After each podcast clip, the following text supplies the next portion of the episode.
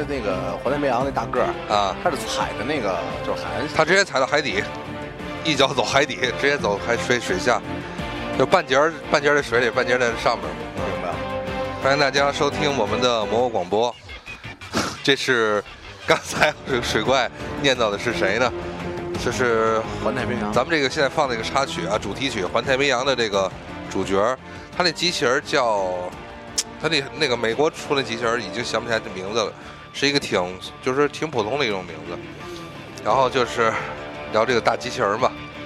本期我们把水怪叫来，然后还还有他的同学吧，学弟啊，学弟，一把学弟然后的话一块儿聊聊一个，就是听咱主题歌就能想出来是大概节目聊什么。我们这期想聊的机器人儿，说这机器人儿的话，带大家慢慢听吧，看看我们后边将聊出机器人儿是什么这些东西。先让两位嘉宾做下自我介绍，先说熟悉的这位，大家好，我是水怪。另外一个啊，大家好，我是 F 一。F 一声音还挺，嗯，比起咱俩这种闷的这种，年轻有活力嘛。哎呀，真是被你们这帮老人啊都超出我一轮了，这就。说我被你们这帮老人熏陶的时间太长了。哎，好像突然他妈这期好像就我一人老人。呃，给大家介绍一下啊，刚咱们一直是水怪，一直和我跟高原一块聊这个体育这块们四健将嘛，有一个健将一直在外边跑跑外联，突篮，然后呃。水怪，大家跟跟这怎么说呢？跟咱一块都聊体育聊多了，大家都以为水水怪这个其实他就会体育这事儿，然而并不是这样的，其实设定并不是这样的。其实是一个干细腻活儿出身的。哎，然后粗中有细，而且至就到现在录音的时候，右手一直不在不一直在不停的盘，还在冬天嘛，包浆的日子到了，都不都都不耽误啊对。呃，你来自我介绍一下吧。还自我介绍。不是，你说说说你这个细活儿吧。大家好，我是 T 八 T 八百。呃，你这个 T 八百应该卸点零件儿，呃，装的太多了。另外一个嘉宾，快呃，F 一嘛，一会儿把你这呃给他妈掐了。就反正也是上学认识的嘛，就机器人儿，这那你来报报报你们学长到底是干什么？你跟你学长都是干什么勾当？学什么勾当？学长是个谜一样存在的男人。得得得，我来吧，一会儿他指不定怎么编排我呢。你给我们你给年轻人机会。来来，年轻人，年轻人，就别看块儿大，反正干的精细活儿比我干的都细。这不是现在吗？这俩星期飞一副手套吗？啊谢谢谢谢。亲，他一直用右手来盘珠子，他那费一副手套，左手手套干嘛使了？左手擦嘴，晚上擦脚嘛。流哈喇子，然后拿那哈喇子都能再再接着盘啊！太脏了。啊，来说正事儿，说正事正事儿，说点正事儿。直接赢比赛呗。嗯，不，你这赢比赛慢了，实际上就是我来啊，你们俩人都不行。就是跟大家正式的说一下，其实水怪跟呃 F 一，他们俩现在热衷于的学习方面的爱好，实际上是跟机器人有关的。啊，我们正然后前两前一阵呢，这哥俩一直闭门去忙到了一个比赛。我跟我跟水怪说了，然后水怪我请假说哥这个，咱录这个体坛健将这东西，我有一段时间可能来不了。我说行，没问题。我说你干忙什么去？然后他说呢，他去忙这个一个机器人的大赛。快来，赶紧说说，介绍一下你们这个比赛吧。这个比赛呢是某某某某某大学主办的一个华北五省机器人大赛。别老我某某某某，搞得跟他妈高科技那种高机密的那种比赛。大学生机器人大赛，对大学生机器人大赛，不加某某某某某某某某某某某不太好嘛？但是这种机机器人大赛，如果不是你们大学生办的话，你让我们办，我们也办不了啊。是你让你让城管办，你让什么大娘们，今天早上起来挤菜挤这个公交车买菜那大娘办，她也办不了啊，只能限制于你们这些高科技环境的学生们。呃，高中那种也有他们的试赛，就是比的东西不太一样。嗯，其实目前咱们国家像机器人这种方面的比赛挺多的，各种级别，从小学、中学嗯到大学，还有成年或者再狠点儿的国际级别的也都有，只是涉及领域不是特别相同。如果大家还觉得我们可能刚才介绍的不太透彻的话，实际上本期节目，我希望能把这两个孩子吧弄来以后，然后一块儿认真的，就是说聊聊我们对机器人的幻想，和一些以这两个人有身份的参加过大赛的人，这个选手啊，获奖选手，来一块儿聊一聊关于机器人的话题。机器人不能把这儿化音讲，机器人的话题。人家我这第一个有身份的人啊，嗯先大概说说这个比赛吧。嗯呃，它是包含了很多项目，主要是像人形机器人的一些舞蹈，还有团体机器人，当然也是人形的舞蹈，还有像机器人方面的竞技比赛，比如像拳击、竞走、长短跑，啊长长短跑甭说了，还有像那种长跑是什么意思？长跑就是难道是把机器人放在长安街上就走起来了吗？最后也是到鸟巢，最后冲撞线嘛您？那真是 T 八百了，这个 我跟你说，你都跟不上，就是你你们这些这些机器人的创造者和调试者都跟不上人家的速度。然后人家有一天真要是跑起来的话，我们跟后边开车追啊，啊，啊，没事，跑一半插头掉了。换换轮胎，先歇歇吧，对歇歇代扎了。那 F 一都跑脱了环了，也跑不住。哎，是，接着说，接着说啊。哎，然后呢，它还有像擂台、武术擂台机器人儿，嗯，就是说简单点儿，两个车嗯。在没有人为控制的情况下，在擂台上对着顶。你说这个车都都污蔑了你们自己的这种高科技的水平，是应该是就是刚才咱们聊的是行走机器人，因为现在这叫这叫呃呃轮胎式还是履带式机器人这种行走就是行动机器人了是吧？这种的，算是吧，嗯。轮胎履带没有特定的要求，嗯，嗯，就是属于爬行机器人儿。嚯嗯这么说，这么说专业。两个蜘蛛打，还有飞行机器人儿的比赛，嗯呃，说逼格低一点儿就是遥控飞机，说逼格高一点儿也没什么太高的，就是一直没觉得那飞行器为什么要当做机器人儿？人家叫无人飞行器，四轴无人飞行器嗯，一个比赛。哎，还有这个就是呃刚才大家都都经常说什么去什么玩具商城啊，给孩子买那种的什么遥控飞机，其实刚才说出来的，它这个真正的学名叫四轴飞行器，对对吧？无人四轴飞行器，其实这个东西，搁在三五年前还算一个比较高端的一个东西，但是现在淘宝上一大堆呢。不，不能这么说，某宝某宝对没关系，咱们的节目影响力小。啊，然后还有一些新加的，就是之前前几届大赛没有的项目，嗯，今年出现了，像一个叫机器人 DOTA，呃，嗯那个是上一届加出来的，哦对，上一届，还是我们的学弟是一年一届是吧？对，一年一届。嗯嗯，今年我们参加的第三届，明白明白。像这个机器人 DOTA，就是玩 DOTA 的人都知道它的一些规则，它就是把这套规则搬到机器人上。不许提撸啊撸啊！哎，是是是，我刚想说呢，本节目不能接受这么撸这么 low 的这个游戏啊！小心啊，小心啊！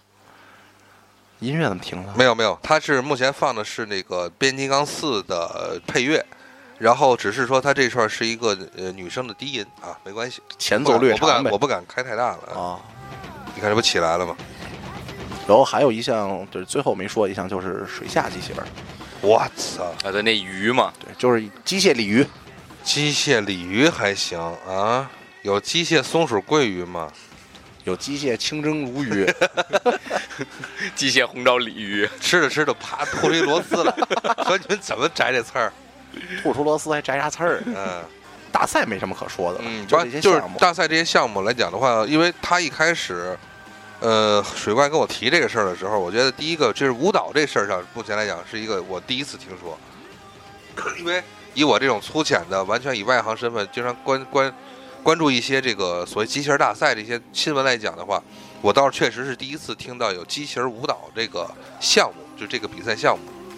这个项目嗯首先要注意一点，就是它是类人形机器人舞蹈，就是说白了，它跟人体的那个舞蹈是基本上一样的，嗯只是说呢，作为机器的局限性，嗯它不可能做到人类的那么灵活，嗯恨不得是属于你必须要把一个人类很简单的动作拆分到相当细化的去完成。嗯，所以他所谓的舞蹈呢，其实，哎呀，这个怎么形容呢？我我个人揣测应该更强调的是你这机械的灵活性和协调性，因为舞蹈的话，那天你给我看了他的视频，他毕竟不是独舞，不是杨丽萍那种的，啊，对，他看的还是就比如说你要放在舞台机器人的话，他能否在一致的步调进行呃这种协调性，对，这个主要这个考考虑的是它的跟音乐的节奏感，还有你们编排的姿势，对，对，还有稳定性。这点我我给 F 一买个科啊！你刚才你说的这是呃仿就是什么类人类人型机器人。让那个 F 一你来说解释一下什么叫类人型机器人，就是它和类人猿之间的 的的的那。跟类人猿没什么太大关系，主要就是仿照人体的那种主要的一些关节，然后把那个人体的关节放在一个机械上面，改成那种舵机，嗯然后让它可以模仿人类一些可以一些简单的动作。嗯，当然难一些的动作，再高端一点，机器人可以做得到。是否就是说咱们目前来讲，你看到的各种动画片和电影这种，它都属于是类人型机器人。啊、对，比如就是咱看到开山的这个这个呃环太平洋的主题曲，这就是类人型机器人。也是类人型机器人。嗯嗯因为在机器人这种，就是它是从英文单词 robot 翻译过来的嘛，嗯。然后在翻译过来之前，这个单词没有准确的一个定义，说它就是机器人，嗯。所以就是翻译过来只能说是类人型机器人。嗯嗯。哎，我给我学弟补充两句啊，嗯，啊。嚯，作为一个学长学学长那个这种身份要学长的补体现出来。充，啊，你小心我给你挖坑。其实“机器人”这个词啊，中文翻译过来，它的全称嗯。应该是类人型机器。嗯它的重点是人在前，而且是类人，它并不是一个广义上的广义狭义，我也闹不清楚啊，嗯就是真正意义上的人，它只是一个机器。类人型机器，对，嗯，就是人形儿，把它做成了人形。但是因为现在就是我英语不是很好啊，啊，我你不用强调了。发音可能不标准。但是你记足球明星的时候记得老 老清楚了。那个 robot，嗯中文翻译过来的这个单词非常非常非常笼统，嗯他把所有的机械全都定义为机器人，而且但是啊、呃在国外啊，像一些的防火啊、防爆用那种排爆机器人儿，还有像那种飞行的飞行器机器人儿，在中文翻译都叫机器人儿，但是国外的翻译跟人一点关系都没有。就是你说的那种，如果说假设它是自己可运算的那种的四四轴的那种飞行器的话，那也算机器人，对吧？对，就是那也算 robot，应该是对咱这么说。对哎，只是翻译问题。所以我刚才想了一下，本期咱们的节目啊，最后还是想说的就是，我可以考虑两个，一个是做成什么三个臭皮匠来聊聊机器人儿这种东西，或者是就是说 V 逗号 robot，因为在跟听众说，我们之之前在就是打计划录这节目的时候，还是把这个主要是把这个 i robot 那个电影威尔史密斯电影来进行了一个探讨。所以说，其实那种感觉就是，我就想把这期题目可能还会做成就变成写 V robot，这种比较好，因为因为咱咱哥仨聊嘛。对对，你接着说。说到哪儿了？啊？哦，说到 robot，说到 robot robot robot 的翻译，你的英文不太好啊。哎呀呀呀，非要重点说一下英文不太好吗？嗯像现在 robot，哎，这口语标准还是可以的。对这个东西呢，在大家身边非常多。他都 F 一都不敢查你。啊，对，你看这时候要如果我一看，我刚才停了一下，大家听啊，咱们停顿了一秒钟。啊，这个时候一般都是对高原说话，但其实高原没在。可是 F 一呢不敢插师兄，因为怕挨打，所以说出现了一个明显停顿停顿。对不起大家啊，这我给自己爆个料啊，就是我的身形呢，大家绝对第一眼不会想到我是一个做细腻活的人，一般都是某体育学院散打系毕业的那种人。如果大家对散打都不太了解的话，我给大家说一个，嗯就是影视圈这一块的，大家想想，呃，或者比如说说曲艺界王月波那样的。然后如果说这个影视的话，现在都不都喜欢看那个美剧的那个那什么那个那个美剧叫《冰与火之歌》，还是那是那个冰与火之歌呃对吧？就那个他的作作者不也是你这个身形的吗？啊，都是属于骚高笨壮型的嘛。嗯，但不是笨啊，但就是就是巨壮，哎，那我就那王祖蓝呗。太牛逼了！王祖蓝都比你有块儿。下期你就叫祖蓝啊。好，不查了，咱这人说，哎，接着说，接着说啊，像 robot 这个东西，现在其实不对，我自个儿说不查了呢，还是缺一个人。对，哎，说到 robot，我想起来了，就那个它 robot 这个词在出来之前，那个词是 robot，就没有后边那个 t。然后它那个词翻译过来的意思是奴隶，就是指人类的仆人。然后是美国吧，还是哪个国家的一个叫罗伯特的，嗯，然后把它改成 robot，然后就是出来的这个单词。这个 robot 这个音呢，可能欧洲人发音还会比较方便一些。像英语的话，要不加个 t 啊，念起来不太舒服。就是 robot，你总结这个词儿是是半拉词儿，不拿一个辅声词做结尾。像我们还是念机器人比较方便。而且你刚才说的一个 F 一，其实说了一个比较好的一个点，就是咱们以后后边会聊啊，就是还是傀儡这种感觉更强一些。比如说木偶人啊这些东西，可能在最早在按咱现在说，咱们现在二十一世纪，在十九世纪或者在二十世纪初就那一下，对于科技存存在非常非常多的幻想的时候，比如我提一个名字，就是弗兰肯斯坦。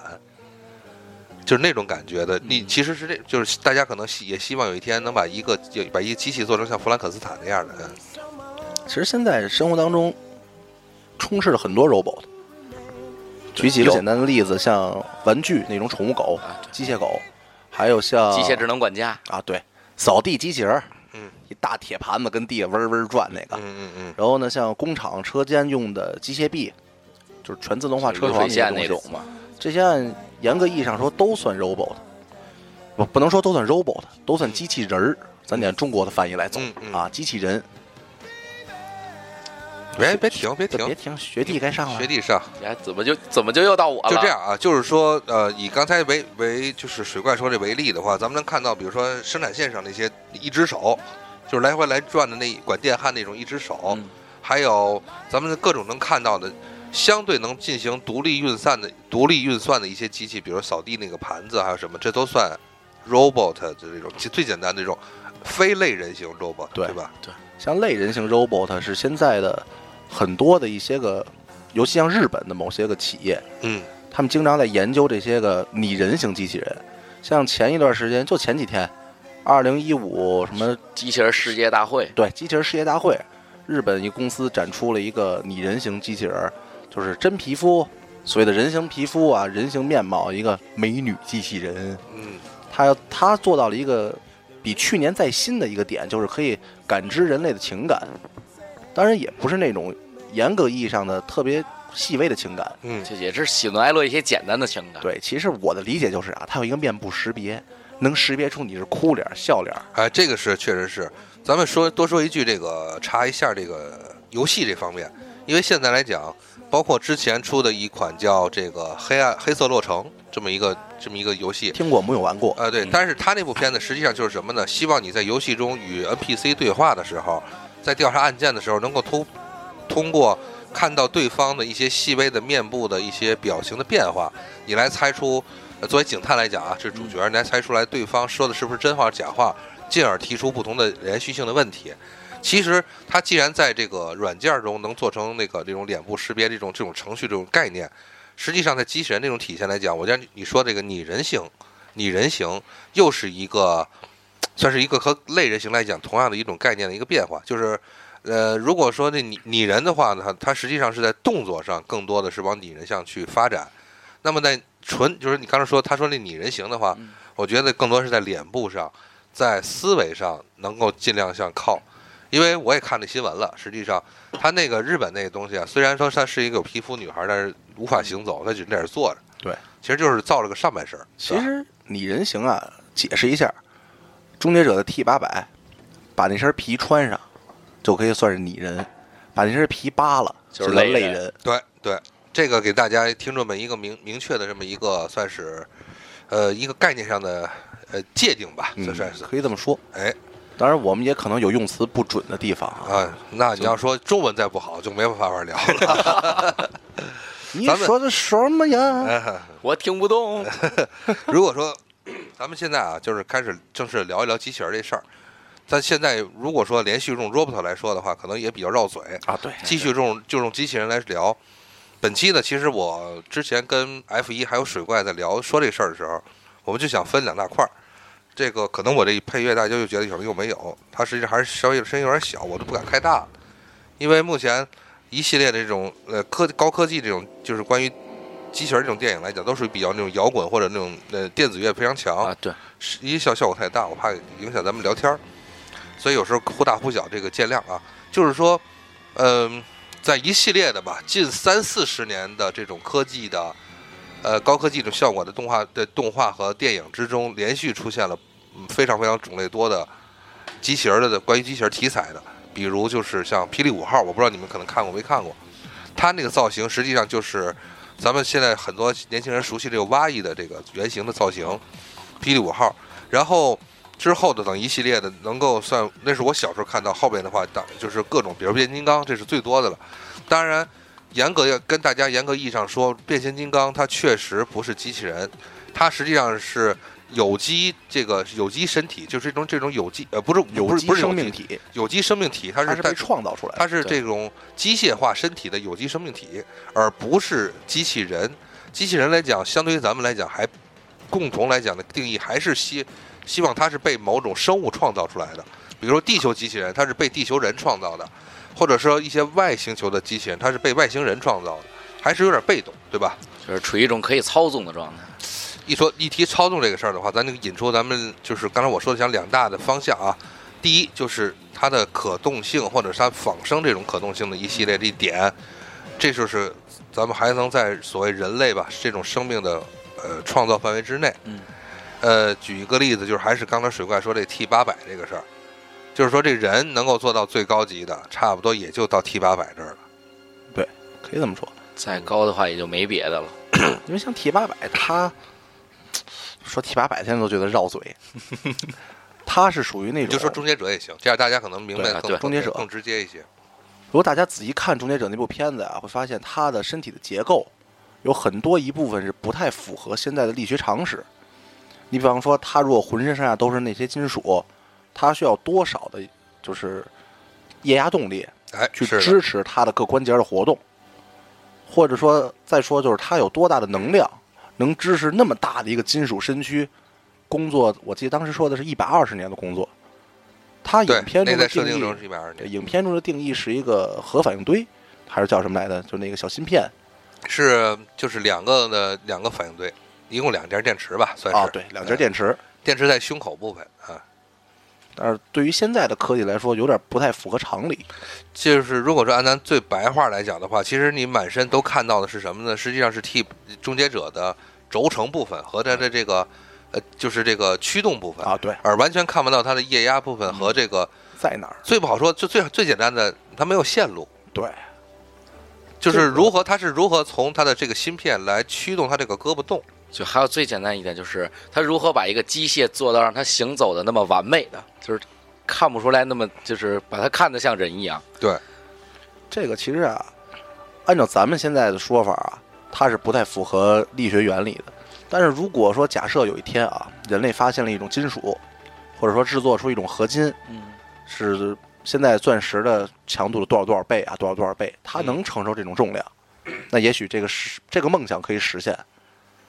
因为现在的金属你不可能承受这种重量啊，它可能如果你发现那种技术以后，就不需要液压呀，不需要那种强大的动力去支撑它。嗯，就纯靠那种特殊的金属就是这种能撑起来。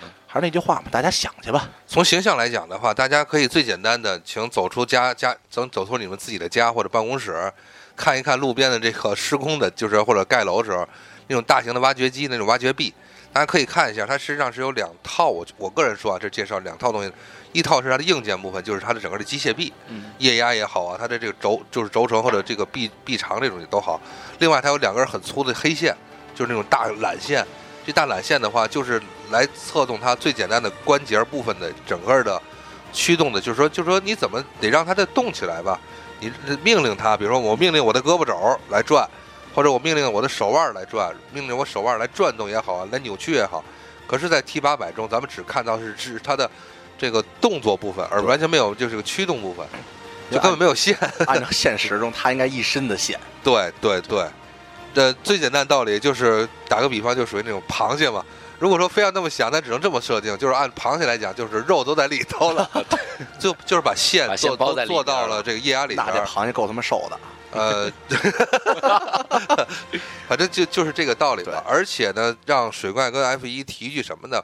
大家看一下，在刚呃，就是还咱还说终结者在行走的时候，他其实他的跨步完全是人形跨步，但但是走起来的话呢，就比较牛逼了啊，就走的比人都利索。走道这个事儿啊，咱用两个，咱就单纯从脚步来讲，咱走道的时候，咱提提另外一部很经典的这个电影《机械战警》。机械战警它整个这个人的话，实际上它完全的是那种仿人的这种效果了，它并不像 T 八百这种。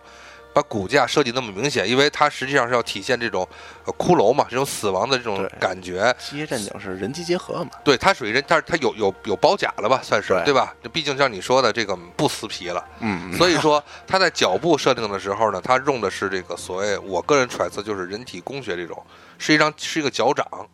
但是大家可以仔细观察一下终结者这个 T 八百这种，它的后脚跟实际上是个球，然后呢脚的前部来讲，相当于有点高跟鞋的感觉。其实并不是能够太方便来进行行走。其实像在我们自己做的那些机器人里边，尤其是以擂台拳击为主啊，它所保持一个平衡，主要就是加在脚脚掌的大小。嗯，就相当于说你去潜水带一个脚蹼的那种感觉一样。对，就某个学校那个面包板嘛。嗯，对，某个学校。对，所以说就是说，以咱们现在科技水平的话，它目前还是按照鸭子那么来设计。对，觉得那种更更方便。对对，主要就让它稳。当然啊，仅限于我们这种低级别比赛、低级别。他其实跟大家听众说啊，其实水怪一点，他这种这种自自谦的形式来自嘲，但是其实他们这种都已经很高水平了，还基本上比赛处于中高水平了。对啊，跟那个某某某情报局什么的可能比不了。但是他们那些情报人员只会用，他不会修，这倒是 不会造自个儿。你不能说零零七说自个儿在那攒一个机器人。对，他只会用。刚才提到的那个终结者，他的动力啊，想到一个事儿，就是前一段时间，应该是去年啊，新上的《使命召唤十一》啊，高级战争，嗯，它的就是游戏主线那个主人公，他那身外骨骼啊，对，这个外骨骼这块啊，对，你先说，在军方，尤其美国军方比较高调啊，比较爱臭嘚瑟的那种美国军方，嗯，他们在很长时间以前就开始公开表明自己的研究这个外骨骼系统。而且去年，去年我去参加这个比赛的时候呢，我也见到了一个参赛队，嗯，他们自己做了一套外骨骼，理论很简单，就是靠液压去支撑，增加人体负重。但是呢，有一个弊端，就是你要想到这个液压系统的供应。啊，当时啊，我就这肯定我得说某某学校啊，当时他们的这套外骨骼看着很漂亮，非常的牛逼。啊，去提重物啊，都比那个正常人能基本上都可以随身了，是吧？对，重点在后边，大小就可以随身，对吧？不是，重点在后边啊，嗯，就是它呢能增加人体负重，提提一般人提特别费劲的东西，但是后边必须有一大哥给他拎着液压瓶儿。呃，这个东西你得先给大家讲，这液压瓶到底它它能在这个上面能做什么？呃，液压瓶的作用就是提供它这个整套外骨骼的动力。嗯，去就相当于那个挖掘机的后边那大大喷着烟的那个箱子，对对，它只是环保一点，对动力来源嘛，双人组嘛，双人组，实际上这是 对。实际上，水怪说的意思就是说，目前来讲，即使你做成了这套液压的外甲，人也可以穿得上，等比大的一比一的这种大小，但是后边呢，还得有一哥们儿总得有人提着一箱子，这就意味着什么呀？就是你做出这套机器。就咱再往刚才那个终结者上面引啊，咱做出来这套机器没问题，动力谁给？对，能源是一个非常非常关键的一个点。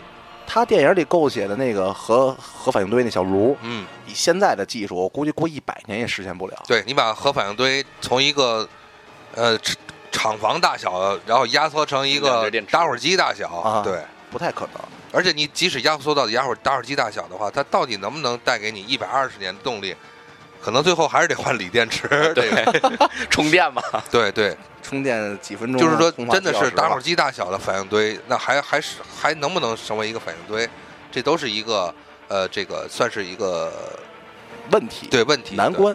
呃，借此呢展就是延展一下，就是咱提一句这个钢铁侠，让艾飞你来说，钢铁侠就是他胸口这个，实际上也是这么一个算是类似这个终结者设定核反应堆的那种，也是那种能源。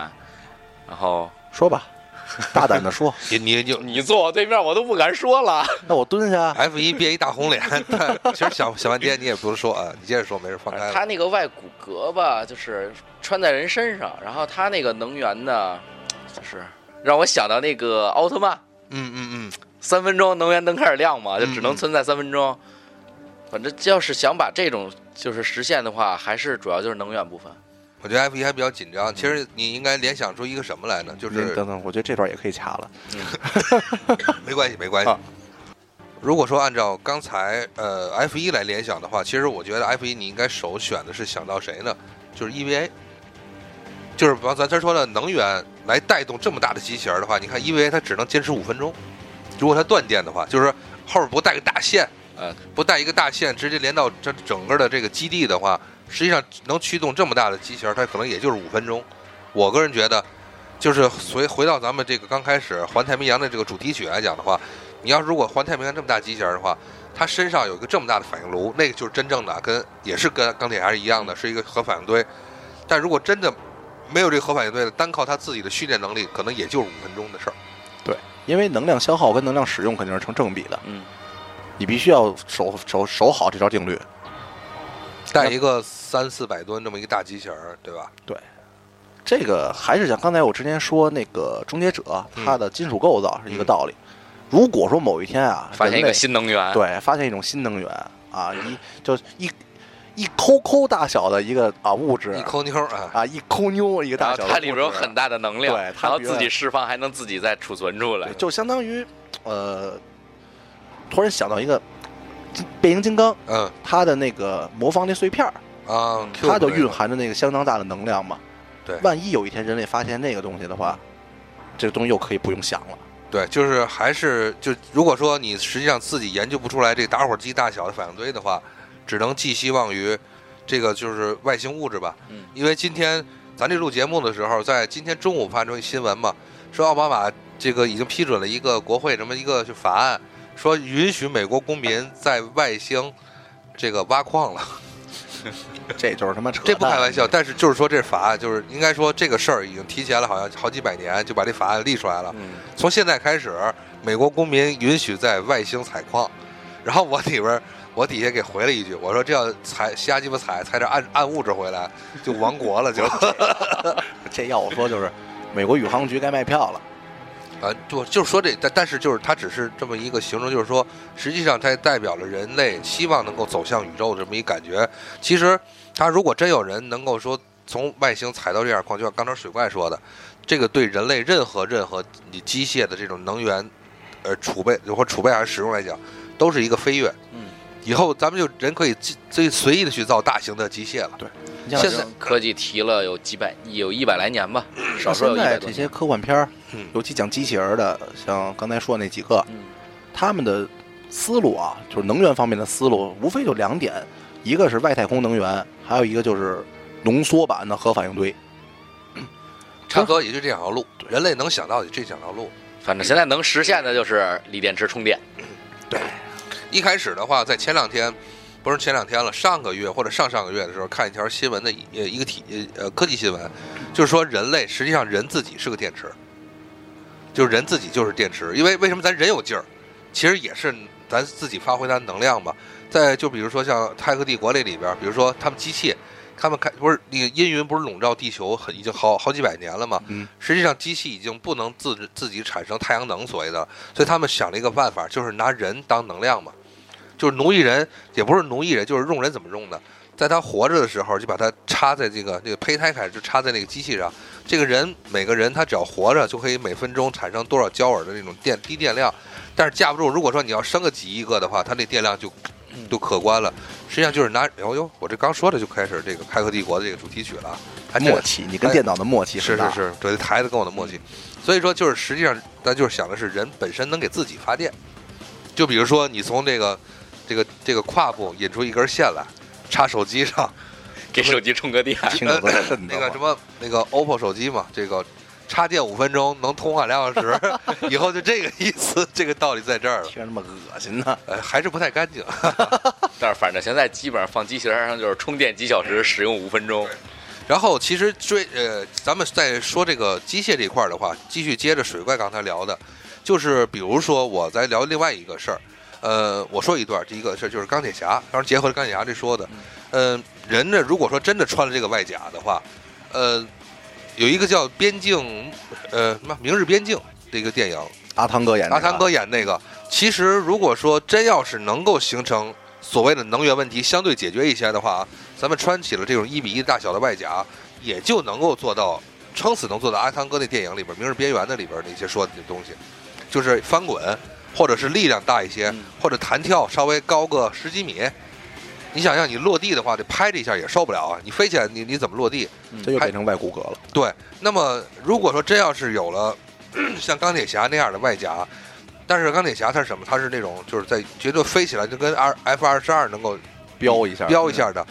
可以大家想一下，你的自己的自身体该怎么承受？你怎么承受这么大做这么大重这几个 G，或者是应该说不不止几个 G 的这个这个重力的这种变化？你你你的骨早散了这种。嗯因为你像 F 二十二，第一飞行员外边那一大飞机，第二它有飞行服，那真是啊，这托尼斯塔克那真是真是直接就外边包层铁壳子对其上了。呃，在之前有一个动画片儿，它那个设定就是呃，叫叫《西德尼亚骑士》里边儿，它有一个做一个设定，让呃机呃人类更能够适应这种超强度的这个就是重力变化的话，还是在那个呃防护服里充气，就是进行充气来能让人类去去减消这种的就是重力变化。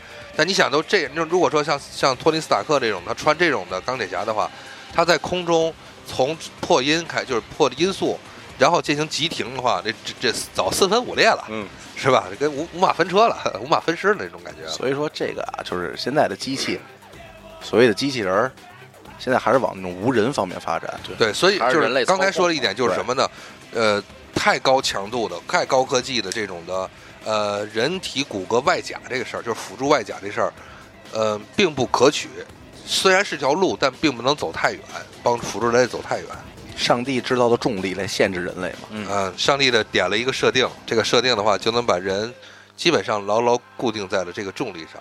对除非比如说你呃在宇宙中可能发发展这种外甲，还稍微好一些。可以用。嗯，比如这个异形当年一那个姐姐在第二集，姐姐大和这个异形那妈妈大打出手的时候，其实就是穿着一个工业工业做做工，就是那个呃就是什么挖矿用的工业外甲嘛。嗯它那种的话，已经是很人体很难能承受，就是那样扔来扔去那种感觉。电影嘛，对，他就我就说得，就是说，如果说他真能实现的话，撑死就到那个地步。对。对，哎，像今天我们比赛啊，增加的那个飞行器，就是说逼格高一点啊，嗯，四轴无人飞行机器。四轴啊，不是四轴啊，，四轴四轴，说利索。之前有，很久以前就有美军的飞行机，那个嗯。什么飞行机去无无人无人战机呃，现在这个四轴呢，在前几年啊，有一款游戏叫《幽灵行动》，不知道大家听没听过？肯定能听过啊，我支持一下咱。嗯，支持一下。它当中啊，就是它的构造是未来世界，那个美国军队啊去哪哪哪打仗去啊，嗯它曾经有一个道具，就是所谓的飞行器无人机，它还不是四轴，它是一轴，啊，就在底下，对，不，那不叫底下，就是正中间一大盘子，对对对，就在下面，那体呃在人体下面。对。，当时这个游戏出来的时候，我还很年轻啊，玩的时候我就想啊，太屌了，这个东西太高级，这不飞碟儿吗？嗯，但是后来呢，慢慢经过我变了变得老了以后啊，再加上社会的进步、时代在发展，我就发现这你理种东西智了很多。对理智了很多啊，它越来越普及在人的生活当中。所以说，我觉得这个是现在机器人的一个发展趋势，它慢慢的贴近大家，但是它又给你一个想象的空间，就是呢，我跟它，我之前那个不敢想的东西，我现在用到了，那以后会不会有更屌的东西？我觉得就像现在的钢铁侠，或者像终结者，以后会不会会变成这样？这个其实咱们三个人也聊过啊。先我我先让一步，我让 F 一说，你你别老听着，你坐这干嘛来了？我先听着，待会儿到后边才是我呢。啊后边我们结束了。后边就结束了。吃串的时候你再说就没有用了。对对对，就是说，那我先说啊，你你你该插嘴插嘴啊好嘞。F 一太紧张，就是我觉得，其实如果说你想，你说想不想做成哎做出 T 八百和做出钢铁侠那身外甲，真想，人类是真想。因为我多说一句，就是前两天我我跟我跟丫头在外边就吃完饭回家散步聊天，就说起来这个这个高科技这事儿，丫头就说她看到一些就是电影视作品或者是一些纪录片儿，来强调一下就是乔布斯对于大对于人类的一些贡献，说的是什么呢？就是手机这个事儿。现在已经手机不能只是用当初单纯来当初咱们形容大哥大那种定义了，现在叫掌上的，这应该是终端移动的这个掌上移动网络终端。拯救了我们一批人。对，然后呢，其实上他说这个东西，实际上乔布斯作用就是贡献的什么呢？改变了人的一种的日常生活，就是这个掌上终端这事儿。如果说当年，比如说很多人吧，比如像汽车这个事儿，或者是什么样，他改变了很多人正常中革命。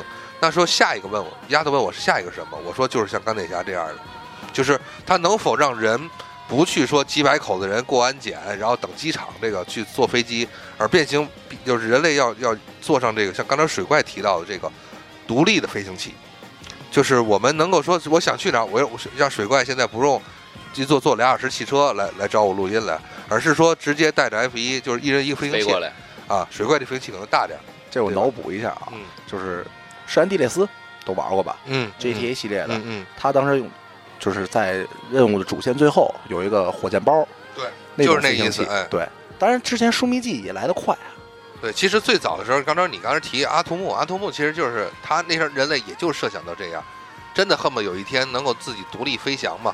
对。啊，从从呃，你先说阿童木还是个机器，对，但是就是说独立飞行这个事儿，嗯，都是历届的，就是历历代来讲的科幻片里边，我们最希望的是能够人有一天能借助飞行非常非常非常小的飞行辅助设备来进行独立的飞翔。这样的话，你出门的话，咱也不用堵在二环上了，也不用堵在三环上了没。错。其实飞呀，真是人类原始的一个梦。咱先说那飞行包啊，就是你背上以后，它后边得喷火吧，得有一个动力吧，屁股火燎屁股嘛，啊，火烧屁股就过来了，然后如果半道饿的话，拿俩烤馒，拿俩馒头 就往后架在那个飞行包后边，两分钟拿过来就烤馒头片儿。掏一生鸡蛋往两分钟，两分钟你还能拿回来吗？那还得烫手俩呢。碳两块碳就就拿回来了。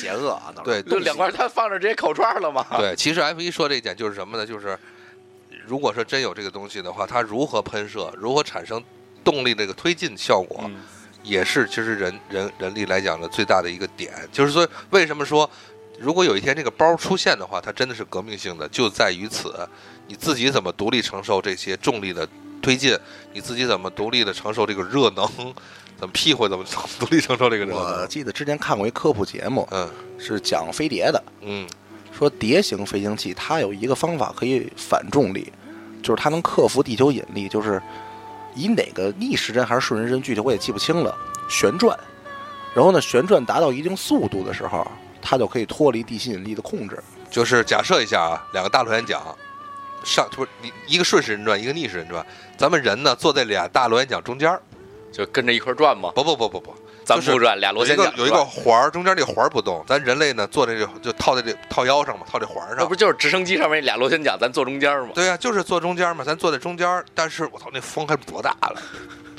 冬天的时候啊，别出门；夏天的时候光着屁股走没问题。对，这还身上衣服都吹碎了，我 就那种的动力，所以期盼吧。所以冬天就还是飞行包嘛，暖对和。冬天的时候带包，馒头啊！冬天的时候带包，夏天的时候走桨，哎，操，太没溜儿了。刚才咱说半天这个机器人方面的机器，机械哈对，，咱现在说说人这个事儿。嗯，行吧，说说程序吧，嗯对擅你擅长这块儿，其实先得说清楚一件事儿啊，为什么一开始就说机器人它是类人形机器，它不能是人？因为人的特点大家伙儿都清楚啊，大家伙儿都清楚，自我思维意识。但是机器人它做不到这点，它的所有的做法、一个程算法序的虚幻对，，说说说逼格高一点，嗯它的算法，呃，也就是说它的思维都是人类的程序强加给它的。嗯它顶多就是在你的一个代码当中去读你的代码，嗯，经过自己的一些简单运算去完成步骤。但是说白了，它还是之前刚才 F 一同志说的那句话，嗯嗯，它是被人类奴役的，因为是人给他的命令。但是呢，如果说让他加上一个自自主思维，对，让他加上自主思维，也就是现在所谓的一个流行词儿嘛，人人工智智能。对，他就有可能会变成奴役人的东西。好，你 F 一快，这个时候你要插进你那个，先你先介绍那三原则。人工智能嘛，它有一个就是阿西莫夫给机器人提出的一个三三条定律嘛，先介绍阿西莫夫是谁？完这页没打太，刺激了。就是美国的一个科幻巨匠嘛嗯，嗯他提出了就是他对于机器人儿，他在一九一二年的时候对机器人提出了一个三条定律，就是第一条呢是机器人不能伤害人类嗯或者袖手旁观人类受到伤害，然后第二条呢就是除非违背第一原则。就是，除非它是违背第一原则的，然后机器人必须得服从人类的命令，就不能说我这儿有一机器人，然后水怪那儿有一机器人，我说我看水怪不顺眼，我让我这机器人把它暗杀了，弄这这样，这得罪学长了吗？嗯这这样的话，这机器人是不能执行的，因为它违背了第一原则，它伤害了人类。嗯然后第三原则就是不违反第一和第二法则的情况下，机器人要保护自己。就用人工智能之前来说嘛，就是人强强加强行加给机器人的一段程序嘛，然后它肯定就是个死循环。嗯，然后我跟这机器人说，我说你去把水怪怎么怎么样，然后这机器人就琢磨着，这他妈得有多恨啊！其实我觉得咱们就认真来说啊，这是一个我认为在十九世、十八世纪、十九世纪到二十世纪这三个世纪来，既然开始了工业革命之后，人自然会产生一系列的进步，在科技进步中必然出现了这么一个恐慌也好，展望也好。但咱们一步一步聊啊，如果说你说那机机器人它出现了，嗯，这机器人出现以后，如果说按照你这个刚才给大家介绍这个三原则来讲，那么好，假设水怪有一个机器人，那么你 F 一有一个机器人，那这个 F 一你的机器人要不要听水怪的？就比如就像像到现在，咱讲，你看这个打火机搁那儿以后，大家谁都能使，我拿过来也能使。那么呃，电脑打开以后有密码也也就能使。那是不是其实现在就出现了这种情况，就是我给我机器人上个密码，这就是我的相当于我的笔记本了。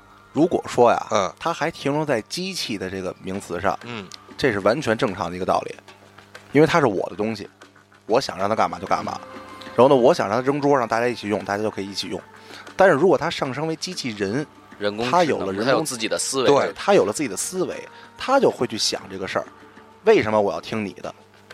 这个就是我们其实希望就是听众朋友们听完以后也能够了解我们这一期的探讨原因。其实最后的高潮就在于此，就是我们现在已经开始说的就是机器人了，就不是说机器人儿或或者 robot 这些一系列的之前咱们强说的一些拟人也好仿人也好。其实如果说他真的有独立思考的这种能力的话，那他听水怪的还是听 F 一的，还是说我是水怪的我不能听 F 一的？它首先就不符合你刚才介绍的第一原则。对，因为第一原则没有说是谁。这个事儿啊，他就会通过他的思维去琢磨了。对，机器人呢，如果给他一个自我思维，他会运算。作为一个机器，它的算术能力比人要好，他会把一个问题想的最简单化、最根本化。之前很多电影，尤其那个《I Robot》，对，咱就以 iRobot 这个为基础我为去聊，因为我觉得他确实拍的很，因为他很透彻。这个电影里边他提出来了刚才 F 一说的这个三原则，对，按照他的那个电影当中的想法，机器人呢会运算这个东西，算到最后，哎，不能这么说啊，这么说有点快啊。嗯给大家举一个例子吧，我给机器人一个命令，你去保护人类，这就是电影当中主线啊，嗯让他去保护人类。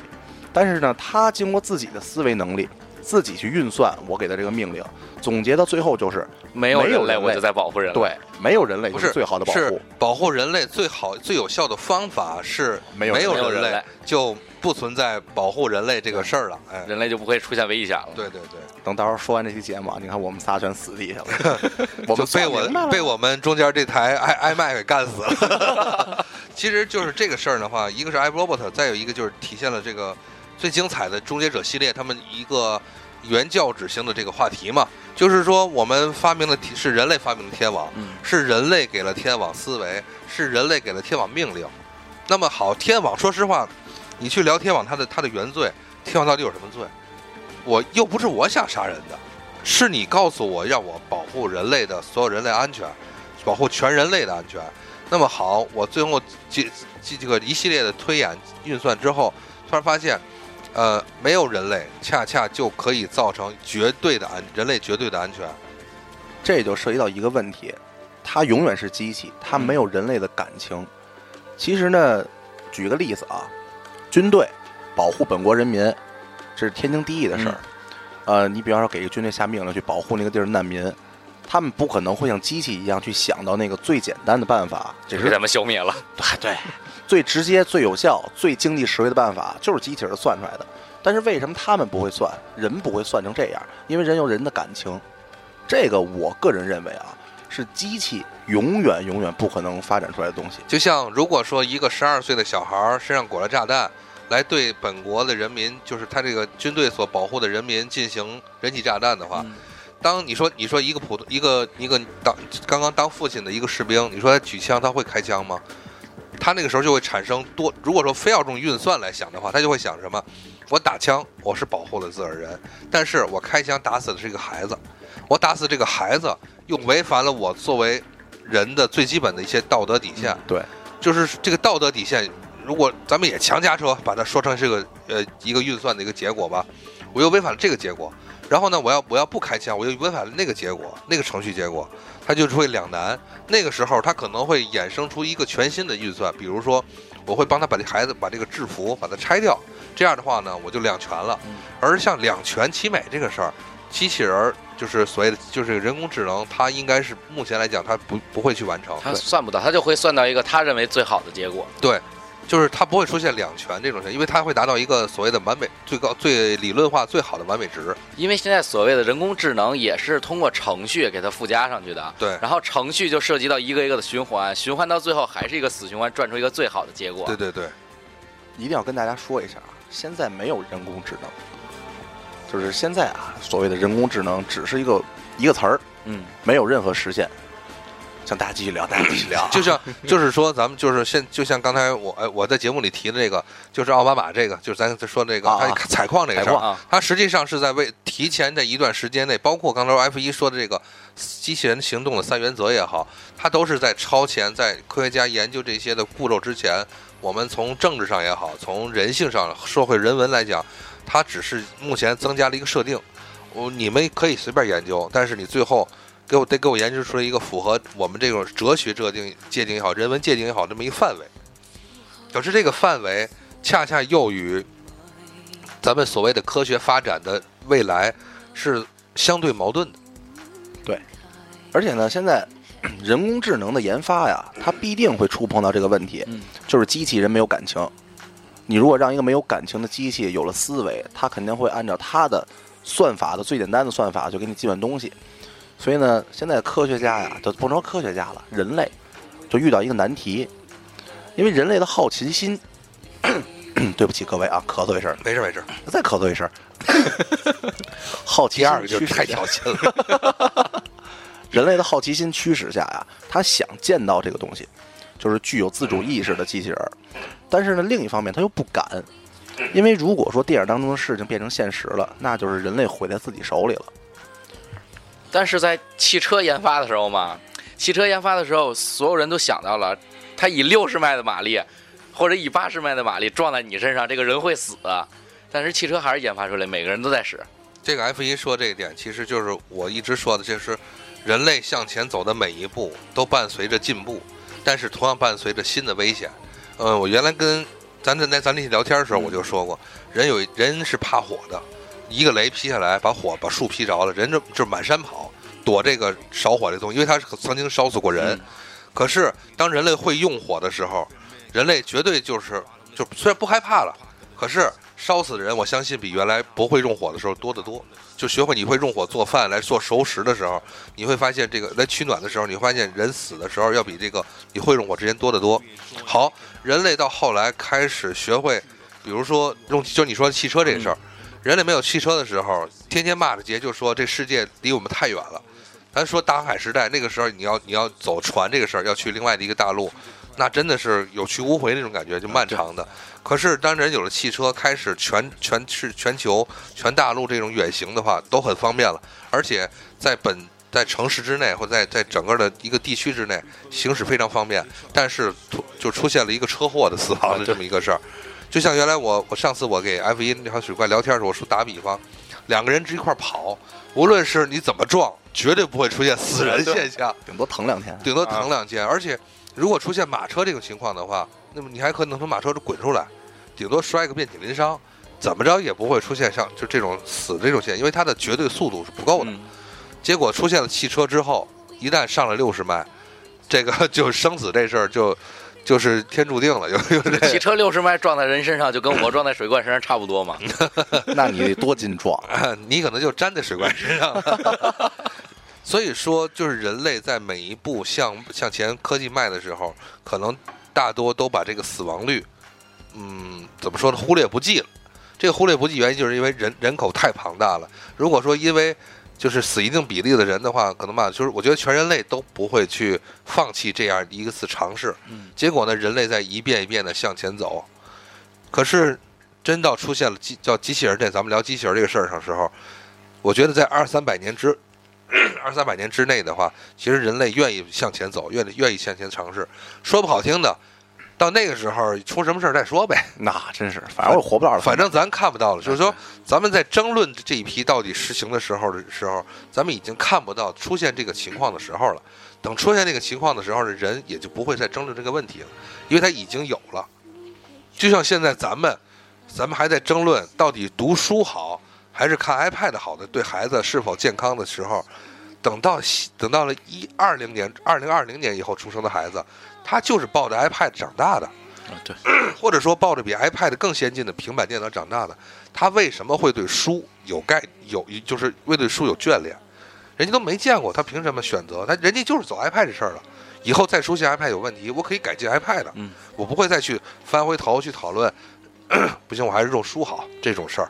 对其实啊，借着刚才银哥说这话，我的理解是这样的：当时汽车出现的年代是二十世纪初九十年代末那会儿，什么九十年代去了？九十九世纪，十九世纪末19世纪，二十世纪初，说的他妈什么呀？那是 那个时代的人们啊，他可能已经预示到啊，汽车在大路上行驶会出现车祸，嗯会死人。嗯，但是呢，一天下来死不了，对于人口比例来说，死不了多少人。还有一点就是当时的宣传力度，像现在这个时代啊，电满天的电影、视频、网络发达，嗯大家都知道《终结者》，都知道《骇客帝国》，嗯，都知道这些个机器人把人弄得都不成样的电影儿。机器人崛起嘛。但是那个会儿，谁能想到汽车能把人弄成什么样儿？所以我觉得这也可能是现在人类对人工智能吧，对人工智能发展的一个一个小阻碍，不能说阻碍，就是一个害怕的后果。嗯嗯而且，汽车撞死的那些人出事儿发生的事故几率也不是很高。但是如果说这个电影像《骇客帝国》这种电影，《终结者》这种电影真的变成现实了，那是全世界的灾难。对你把机器人真的给它附加成一种思维，就相当于你创造出了一个种族。嗯而且这个种族比创造它的人类要强大的多强百倍。我插一小插一个小的这个说说说这个情况，就是其实最早出现还不是汽车撞死人，那个时候有有轨电车，大家都知道吧？知道？啊就那种在叮叮当啷那种的，啊那个撞死人，那时候全城轰动的事儿。那个在那个时代，因为那时候马车和有轨电车并存的时代，过渡嗯就是福尔摩斯时候的末期啊。伦敦什么等等城市刚出来有有轨电车，那是撞死人，的全城轰动。就那个时候，你看，咱是咱刚刚说的汽车这事儿，其实汽车相对普遍。咱们说一个相对不普遍的死法，就是飞机这事儿。谁都知道，汽车呀撞了，它可能还有生存的几率。这飞机掉地上就完就完蛋，完找不一定完儿找得着蛋这事儿。可是，你要是该无论是出去旅游也好，还是无无论是出去出差也好，大家图方便都还是坐飞机，因为毕竟还都是认为是小概率的事儿。嗯，就是大高科技嘛，就是这个事儿啊，不是说大家人类抱有表侥呃侥幸心理这么一个呃贪婪的那种感觉，而是说我们更愿意相信，在未来的科技过程中，人类会完善飞机的发展，人类会完善汽车的发展，就是说这些东西慢慢的都会，包括现在咱们给汽车装上智能的这个雷达。扫描雷达就是前一阵儿各种大品牌汽车，就是说它会自动的，当你即使睡着了也好开车，它如果发现前你和前车距离只有十五米的时候，它会自动锁死汽车。这些其实都是咱们面向科技进步的过程的脚步。没错，就像但是一定要说，刚才水怪说这一点也是我同意的，就是有一点啊，刚才 F 一也提，就是实际上咱们现在谈论的是一个新种族，嗯，这个事儿可就不一样了。因为当你机器人、人工智能机器人发展到一定的数目的时候，它已经就和我自个儿愿意这么比喻啊，就和你开了开开始从非洲大陆往美洲大陆一船一船的运运黑奴是一样的道理。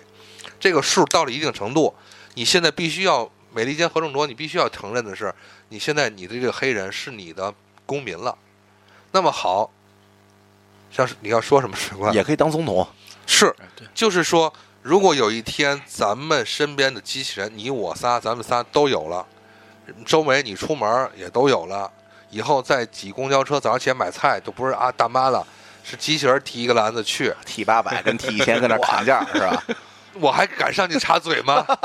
一个嘴巴子，我脑子就没了。就是就是那卖菜大妈还敢乱要价吗？说的我都不敢去找事儿，真要看见哥俩在那站着，我只能扭头就跑了。其实我觉得我刚才说那点儿，就是像美国现在刚才借着迎哥说那个意思嘛。嗯。刚才我提黑人也可以当总统，嗯那如果换一个思维，想哪天机器人当总统以后，对我们，当然我们绝对是不是贬低这黑人这事儿，我就说，咱这意思就是大家都明白，真的一个族群强大到人家有话语权的时候，嗯我们不得不去尊重人家的话语权，对，因为我们是，咱们是愿意去更多的去就接纳这些事儿，这是咱们人类的一个共通的一个人性，这就是咱人性这一点也是说说不好听的，也是机器人不具有的。我个人更这就是咱们刚才一直说的，机器人没有感情，它只会把自己的思维放到对他来说最简单、最最透彻、最简单、最有效的一最简单、个做法。最有效的一个做法，而且蕴含很多暴力。对，就是怎么说说一个危机观的时候，就是咱拿人，咱咱拿他当人了，他不见得他不见得拿咱当人。对啊，就是说到一开始提汽车嘛，就是肯定想到汽车研发出来以后会死人，是但是你汽车再怎么死人，不会导致整个地球灭绝不是汽车不会在一块儿结盟去啊！对，汽车不会说满街，撵人去汽？车不会说我我跟你一块儿，咱出去见人咱就撞，对，但是机器人会。对，汽车顶多就结盟一块儿说远处那个大发，你过来，你你你给我干点什么事儿去？那种感觉。汽车顶多结盟在一块儿啐他霸天虎之类的。哎，汽车，汽车人是吧？我操，好烂好烂的梗。太 low 了是吧但是放在机器人上，它运行出来那个结果就不一定。就是人工智能出来以后，都是一个循环，嗯循环到最后，这个机器人说我保护人类就是把人类灭绝，嗯，然后那个机器人说我也是这结果，然后所有机器人放在一起，地球就没了，就但是地球上的人类就没了但。你说有没有可能性，就是说机器人内部会干起来？比如说有支持保护人类，咱就是咱现在就是想啊有支持保护人类和不支持保护人类。这个呀，其实还是归到刚才我提的那个问题，嗯感情情感问题。如果它全都是用统一的算法、嗯，统一的公式它不，会出现它就不会出现。这种歧义。就说一个最简单的道理吧，两个 iPhone 搁一块儿，嗯你让它同时打开，比如打开一个 APP，嗯，它打开方式都是一样的呀。呃，你这个比喻我觉得挺牛，挺有意思的。嗯，它只有快慢之分，对不会出现我就不打开。啊，对，也没准儿进水了。那那只能说那是要如果说就是你人为真有一个的原因让它坏了，只有如果说真出现一个保护人类的机器人，也是个进水的机器保护人机器人。那就把所有机器人都推水里不就好了嘛？iRobot 里边那个那大哥嘛，嗯，他不是进水了，他是改造了。呃，iRobot 那个大哥来讲，我现在好像有一段时间没看过了啊。那个哥们儿是什么呀？实际上他是一个激活一个产物是什么呢？他不是有了感情，我觉得他是对于刚才 F 一说那个三原则有了一个自己的界定。自己对全新的认识。当时那个电影有一个台词儿，就是说机器人不会有梦，对，但是那个机器人做梦了。对，他自己突然突然的这个就不一样了。这个当时我记得他的电影里边的说法，就是他的那个创作者给了他一个新的代码，嗯，让他能去加的一个梦，对，让他能去自我思维这个所谓的三定律。对。那但是还是回到了刚才你说的最早这个，机器人还是要加程序，实际上就是。但是其实三定律是人定的，对吗？嗯对。如果说机器人真的有人工智维，就是什么智维去了？这是怎么回事真的有人工智能以后，真的会自己思维以后，他管你们人定啥呢？他自己可以自个儿写程序了。，对啊，就是我可以抹掉这个程序。但是我觉得现在所谓人工智能，就加上机器人儿想做出来以后，最大的阻碍就是刚才水怪说那都是小阻碍，嗯就是因为很多信教的嘛，他们都认为那个人是上帝创造的，嗯就是人上帝创造人类这个种族。然后，如果当一群科学家、一群人类嗯创造出一个种族以后，他们就就是自己就是上帝了，因为我创造了一个种族。对，然后主要那些信教的是最大的一个阻碍，还有一个阻碍就是，还是回到刚才那块儿，嗯人工智能发达到一定地步的话，它会毁毁灭人类。哎，其实这个事儿啊，就是刚才 F 一同志说的那个嗯意思。为什么说就是神话当中上帝创造了人，但是他既然能创造人，为什么不创造另一个上帝？嗯为什么不创造一个跟他能力相当的东西？大家考虑一下这个问题。这是之前啊，我看到一个旁文章的时候，也就是聊的这个事儿。实际上就是一个什么情况呢？就是以人和上上咱们人和就是上天来讲了，就是说这个区别来讲，实际上是假设一点，就是人是创造不了神是创造不了神的，那么神只能创造人，说明什么呢？人是也是不能创造人的。按照这个就是推理啊，这个就绝对性的这种数学推理来讲，人相相相以此类推，人不能创造人，人只能创造出比人更不如的东西。所以以此类推，在命运上来讲，未来无无无论过了多少年，人是不能创造人的，就是机器人的。但是呢，其实机器人如果被创造出来了，它其实已经超越人了。对就是因为咱们没有那种从刚才说的，从长安街到到那什么那个鸟巢都不不喘不歇气儿的、啊，那种比赛了。那个其实就相当于刚才那个推论的话，就是一个逆向推论，人创造了神。对对，咱能飞，他不用怕了火燎屁股。啊对，是啊，这 主要是不然人家还不用烤馒头解饿呢。对呀、就是这。再幽默一点嘛，就是上帝创造这个种族嘛，然后看底下一帮上帝坐站坐上面抽着烟呢，你看底下这帮猴儿，你看这儿又蹦一个，你看这儿又蹦起来一个，对对对然后你弄一机器人儿，机器人飞上去了，上帝那儿抽着烟，给上帝烟吓掉了，怎么办？对对对，其实哎，我刚才刚才我虽然说起这个，就是如果你如你如果你是人跑马拉松，或者是用机器人跑马拉马拉松这事儿啊，我突然想一感觉，你说咱们人跑马拉松，他有记录，对吧？他的记录在刷新，人在坚持去跑。坚持去运动，我操，这个配乐又感觉高大上了。就是说，去坚持去运动，他们魅力就在于咱们能人人类刷新自个儿的极限。嗯可是，如果真有一天有机器人的话，这个记录就没有意义了。啊因为它不会累，所以说记录对他来讲没有就没有打破的这种这种意义。就是说，你想让我，就是说主人，你想让我跑，你想用我，你想让我用多长时间跑到呗？对吧以及这个想起一个事儿，就是去年世界杯的时候，嗯哎，咱还得说一足哎呀球这个。又回又说回又没我事儿了。去年世界杯的时候，你待会儿坐会儿啊。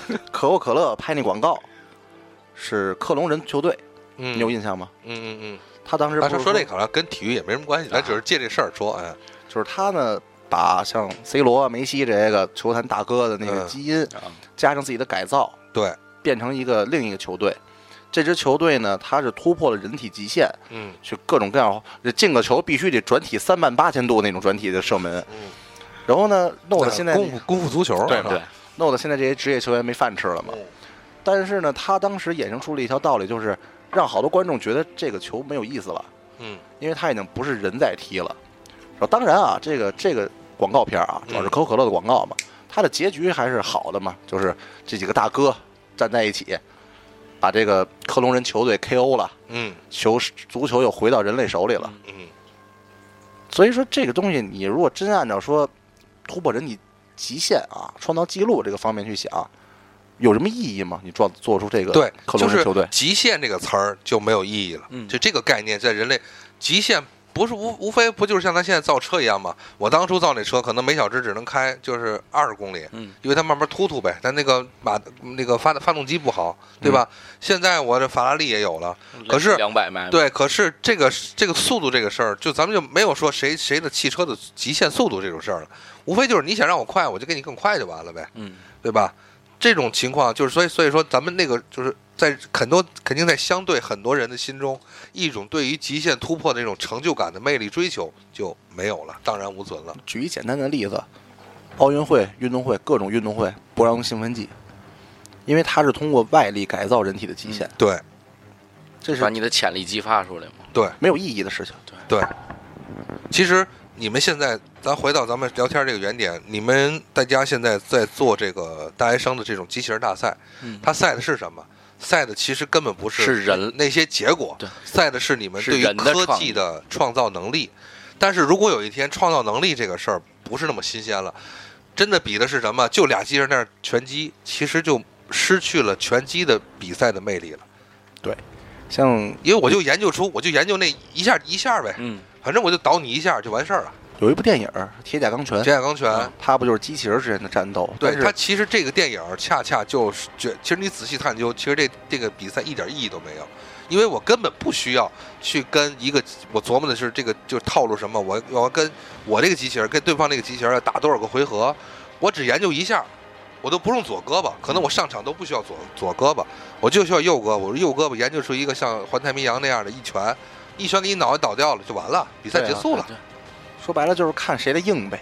对呀、就是看谁的硬，看谁的个儿大，看谁的这个这一下的那个就是速度快就完了。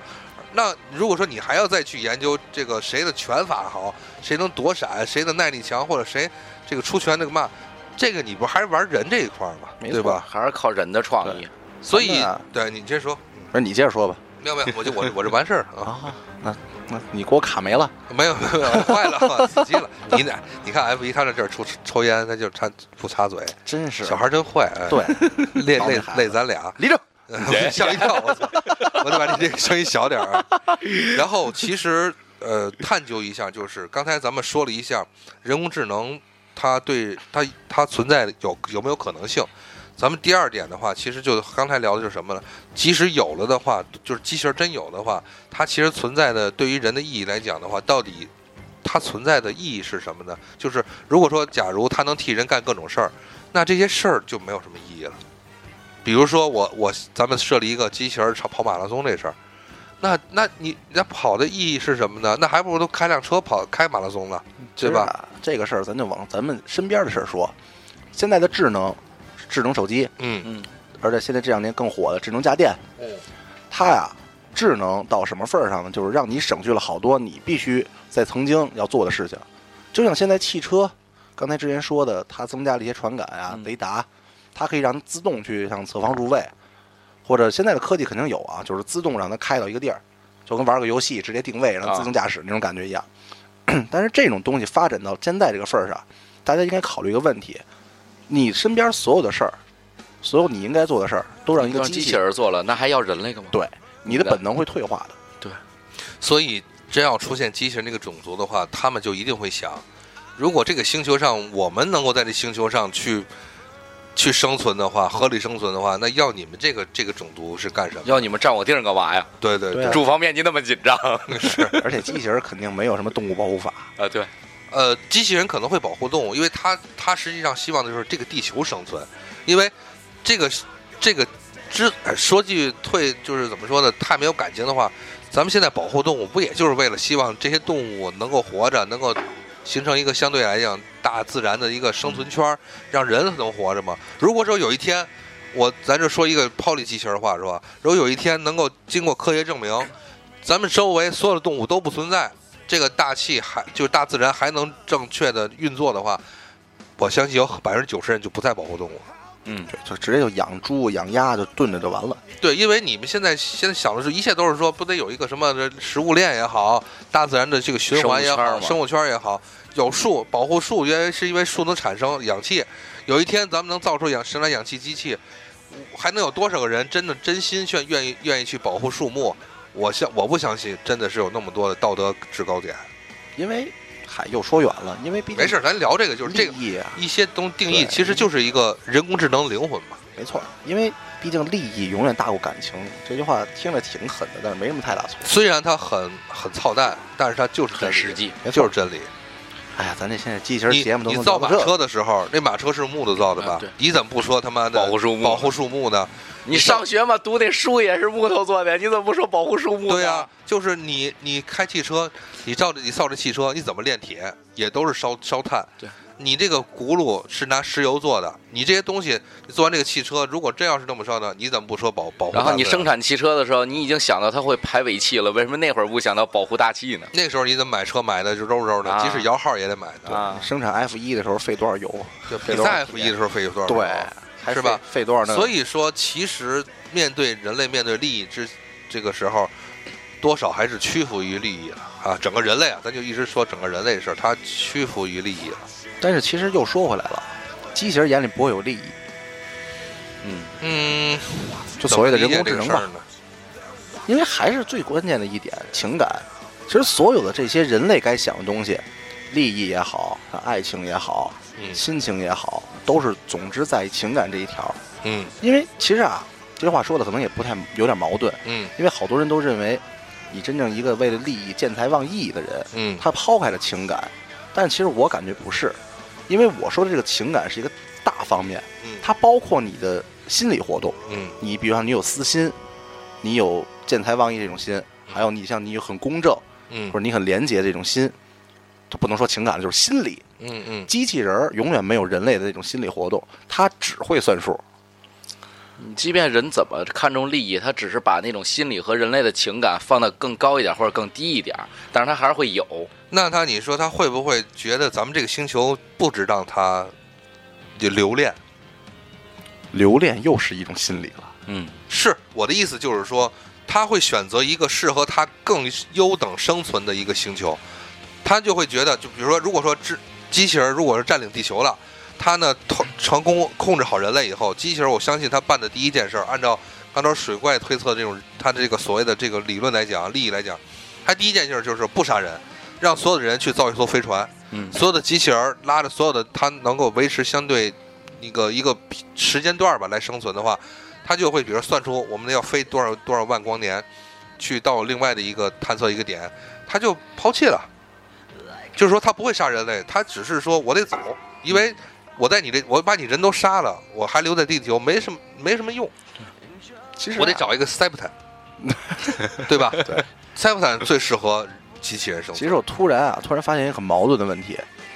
按说呢，机器人这种东西它没有感情，它应该会不会理会生死，包括它自己的生死。嗯就像《终结者》第三部的时候，其实第二部也是啊，他算的算来去那个结果是他必须要把自己牺牲掉，就第三部结尾嗯，必须要牺牲自己去跟就终结，对在他来讲没有牺牲这个词儿，啊对嗯，终结自己，才可以把 T 叉是叫 TX 吧对，T X，？TX 也终结了，他就义无反顾的去终结。其实这是他算出来的，对他牺牲这个词儿，咱们现在都已经用用臭了的。那牺牲这个词儿什么含义？是以利益来来来考虑的话，我的死，我的终结，比这个终结更廉价，嗯就是就是意义更更小。那个人的死，就是就这个是就是不是意义说错了，意义更大，就是终结我比终结他意义更大。那么好，他选择了你你肯定人类选择终结自己，这叫牺牲。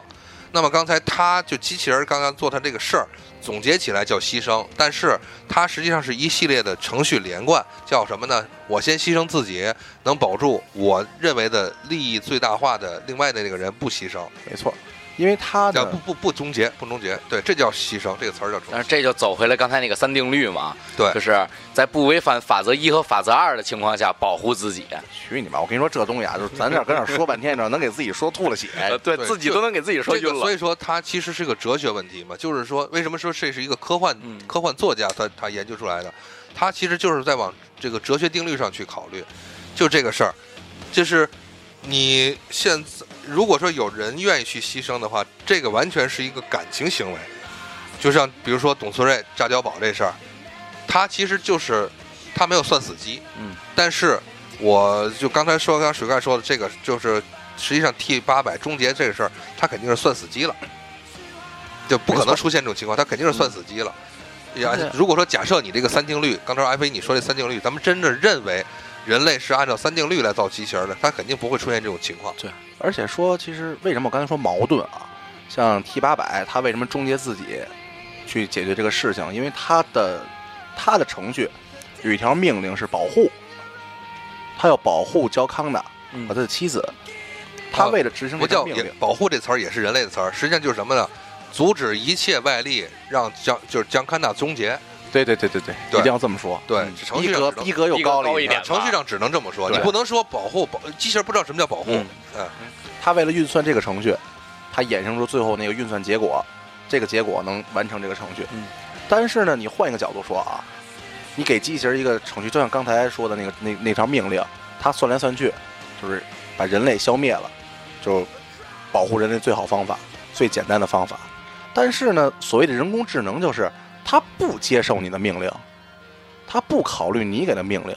他有自主的思维，对，但是关键的问题又来了，机器人没有感情，就是因为他没有感情，所以他才会把一个听着很温暖的一个问题啊，嗯也很温暖的一个命令，就是要保护好人类的这个命令，运算成那么冷酷的一个结果。嗯，但是，但是之前他没有感情，你再不给他命令，他怎么思维？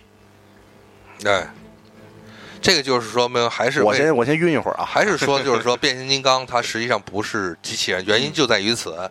擎天柱他舍不得毁掉地球，原因就在于他有感情，对有感感情他就不是机器人。对然后还回到咱们说到了《终结者》第三集，为什么最后他能把那个电池塞到那那娘们儿嘴里？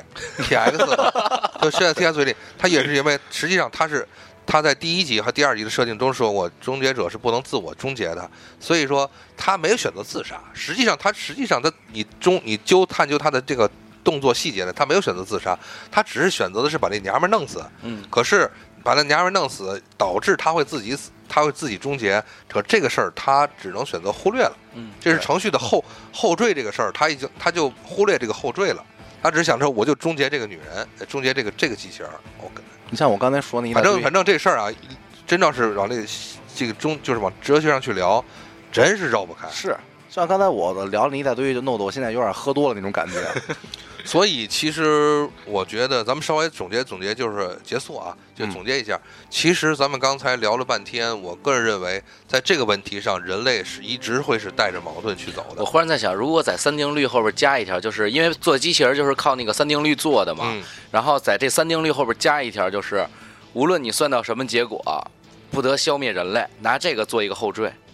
但这种后缀的话，就会脱离开三条三定律这种很稳定的这么一个循对环。他把那个稳定的循环就是，破坏了。其实问题就破坏了又来了。我既然已经是一个种族了，我既然有自己的思维了，我凭他妈什么听？我为什么要？听你的三定律？对啊，对，就是这个事儿，就会又会成为一个坎儿。所谓所以我记得我之前看那电影吧，应该是《机器人崛起》，他当时造的第一个那个机器人是为了平平复一个城的暴乱，然后把那机器人弄出来以后，他平复完那个城的暴乱以后，那个机器人就想，为什么我平复完这个城的暴乱，我是你们造出来去杀人的？然后你们最后毁灭我，然后那机器人暴走了，对。他开始屠城，然后这帮科学家又做出一比那机器人还强大的机器人，然后就属于相当于第一季第一个机器人就是杀人的时候把人打死，然后捡起你的枪拿你的枪打你，嗯。然后他造出第二个机器人就是跟你打着打着薅出一把加特林来，从自己身体里拎出来一把，然后开始打你还行啊藏身体你哪儿了？就腰上他他腰上别了一圈儿，哎，话筒话筒，注意，就是他腰上别了一圈儿，就拎出一加特林来，然后开始跟你打从。裆部揪出来一个。然后就我就忽然看完那个电影，我在想，你第一个机器人你把它毁灭是通过造一个比它更强大的机器人，但是如果比它更强大这个机器人有一天它又暴它又暴走了，就是你觉得这机器人没用，你想把它毁灭掉，它又暴走，它又换句话说就是它又生气了，然后你还通过什么去毁灭它？而且你要想到的是，机器人可以自己造机器人，对对就像天网一样，天网实际上是个无形的机器人，它只是、只要我个人认为，就是在咱上次聊天的时候，我觉得只要有人工智能，有有没有机器人这个事儿，是人家人是人家人工智能自己的是问题了，因为它是一个就不是你能考虑的问题了。他说说笼统点，它是一个灵魂，有就是有物质的地方都会有它，它是一个思想。因为说一个特别特别就是一个假假想啊，好，我现在造了一个人工智能的生命体，就是机器人吧，生机器人，我给它加上这个三定律，假设啊这三定律能执行的话，可是这个哥们儿，我造出一个没有三定律的机器人，到底符不符合这三定律？这个就这个就是，这就是一个是非常非常值得探讨的事儿，就是我这个不呃保护人类的，或者说不损伤人类利益的机器人，我造出一个没有这个三定律的机器人，算不算损害人类利益？我就想起那个应该是复联二吧，奥创，他不是就开始自己按照自己的身体，然后开始复制嘛，然后复制出一堆，然后最后那玩意儿叫什么来着？就要跟那奥创对啊，对，这加维斯，那就就是那幻视，呃，幻视，然后他当时就是说嘛，就是他他就是本意出来，他是想去毁灭奥创，然后但是他最后说就是他不想毁灭奥创，因为他觉得，这就是回的呃，你说就是因为他觉得他的算法到最后发现毁灭奥创是，咱是怎么说？算还是你说吧。没事没事，我说的意思是什么？首先，第一，你要要在设定中要定义的是，哦，呃，幻视不是机器人，幻视恰恰就是擎天柱，他就是他的身体就是那种无机物，就是那种东西，然后是灌注了人类生命思想的这一个生命体所以说它不是机器人。第二一点。呃，幻视到最后认为什么呢？就是说，如果说我还要用你的方法去杀你，等于我把你拉拉低了我的逼格，就是这个意思。就比如说，如果人到现在来讲满山去杀猎杀动物的话，那你和你你和动物有什么区别了？你和老虎就没什么区别了。就是相对来讲什么呢？就是拉高人类逼格这个事儿来讲呢，我我保护动物，我就和普通动物就不一样了。嗯，普通动物是不会保护动物的，它只会吃动物。食物链嘛，对，食物链嘛，就是贝爷站在顶上嘛，对对对，就忽然就是想起奥世界上只有两种人，一种是人类，第二是贝爷。对对对，因为贝爷恰恰真的是他认认真真的是在食物链中去对。去当这个食物链的人的点儿。就忽然想起奥创好像就是转那个循环，转到死循环，然后最后开始毁灭嘛。嗯，奥因为创看复联二看的其实跟那个天网是如出一辙，对。只不过呢，奥创相当于一个它有一个有形体。嘛啊、对有形体了，就是实际上就是一个能走道的奥创，呃呃，那个天网，天网和一个不能走道的天网。天网，其实啊，我感觉像人工智能这个东西，咱刚才啰啰啰里啰嗦说那么半天，把自己绕的蒙圈，啊听众估计也都睡着了。啊，反正我快绕晕了。我感觉人工智能，完美的人工智能就是创造出一个种族的那种，不可能实现。就是刚才咱说的，神不能造神，嗯对人也不能造人，因为总结到现在，你像刚才说的变形金刚也好，它都是生命体，它就相当于人类的是一跟人类是同级别，可能比人类再大一点啊，比人类再高级一点，它是同级别的生命体。但是你想造出一个跟它一样的生命体，不可能它比人类你的你的生命体等级要高。但又回到了另外的一点，就是既然老天能够存在一个神，那么为什么老为什么有一天不会真存在一个？因为咱们今这期就跟大家听众们说，咱们这期只聊机器人、人工智能这个事儿。我们后边还要再继续拉这个笨嘴笨舌的 F 一，咱和水怪咱一块儿聊聊外星生物。咱们不能不能断定的是没有塞伯坦的存在。对，那塞伯坦可是能造机器人的，嗯，或者说可能真的有一个已经被机器人毁灭的生命了，就是这星球上已经有了一个生命，有一个生命种族，他们自个儿傻不拉几的造出造出这个机器种族了，然后他们就被机器种族灭亡了，然后这个机器人已经上路了，已经来咱们这儿了。不不是，就是说他已经上路了，那 来咱不来哪儿不都灭哪儿吗？对对，对吧？只要来到去的地方，它不是有机生命体，它是有机生命体的地方，它就灭啊，因为它是无机生命体。所以说，我们现在聊的就是什么？就是说，如果是你假设神不能造神的话，那 OK 没关系，这个设定我们可以接受。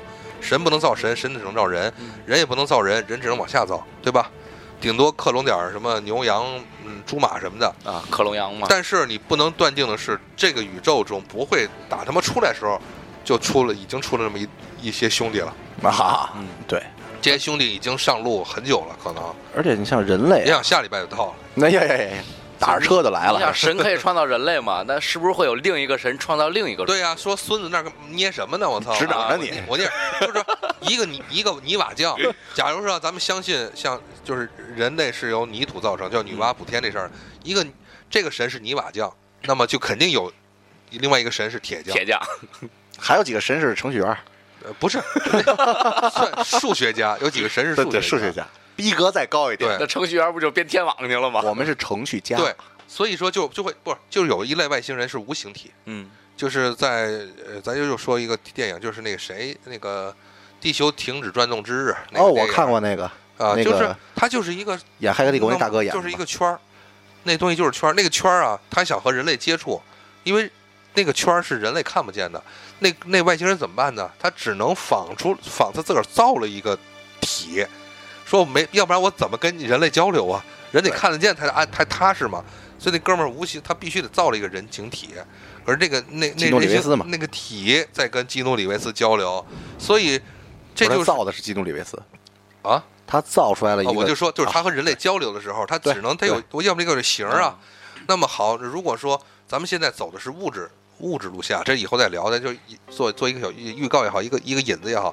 你现在只是走的这就物质这一块儿，你吃东西对吧？你咱怎么着生存，都是你人形体。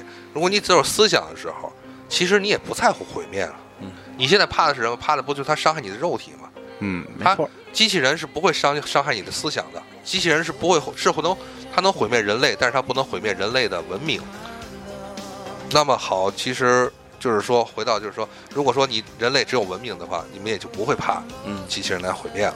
对，这他妈又真又又知道真是转晕了其实是啊说破天了，人你妈连自己脑袋还没转明白呢，还想造人脑，对对对，啊！其实所以说最后总结一下吧，就是说我们这一期从呃水，因为水怪他学的这个专业其实就是这个程序吧这一块的，程序家，对程序家这一块的。然后傻逼就是今天这 F 一呢是他的小学弟，然后呢紧非常紧张，所以导致他语无伦次。没关系，第一期先露个脸儿多，多多来几期就行。你露得着脸吗？我跟你说，第一期水怪坐在那个位置的时候，一也像你一样，其实说的不是太多，对，但是他就配合好了。所以说，我觉得就是最后总结原因就是，我们现在说了半天，其实以我们仅仅活几十年来讲，是对这个事儿是无法定论的，我们只能迷茫的去向前走。想象，你再想象，就像刚才水怪说的，你也想象不出你自个儿这个设定圈儿，没错，就是迷茫地向前走着，等时间或者是未来来证明一些时代的发展吧。时代是不会允许，是不会有感情的，时代是不会有感情的，对嗯未来是不会有感情的。它可能在地球上，也许有很多文明都已经过去了，啊，都完蛋了。然后那人也可能也有完蛋这一天，或者说宇宙的另外一端也有生命体就被机械所征服了。那么既然这样的话，我们是不是被征服，可能就让未来去那个证明这些东西。我们现在讨论一切一切东西，这些定义也好，定理也好，所谓的这个三原则也好，它只是一个问题，就等着去有答案就 OK 了。对时间去见证一切。对我们就是哥仨坐一块儿，没事扯扯淡，唠唠嗑扯扯。淡，然后咱们 就聊聊已天儿吧。然引出了这个咱们这外星这话题，那么有机会咱们再再仨再坐一块儿，开始聊聊外星这事儿。嗯，因为这外星这事儿是目前来讲，假设一下是应该是共存体，嗯就是在一个宇宙是共存的。聊聊这个事儿，啊，谢谢大家收听我们这期唠里唠叨的呃 robot 的这个故事 robot robot 的友情提示各位，最好临睡觉前听，听听就着了。助睡眠对，听听就着了，我。跟你说，现在助睡眠可是好节目的带第一个特性啊，逼要不然格又高，如果越听越生气，你是不会睡眠的。催眠大师，一会儿就催你。呃，谢谢大家收听我们的魔偶广播，希望大家一如既往的支持我们，并给我们的微博留言也好啊，然后啊荔枝 FM 软件我们的微博这个专的专业留言也好，这都没有关系。希望大家一直关注我们吧，支持我们。我是银河，我是水怪，我是 F 一。谢谢大家收听，拜拜。再见。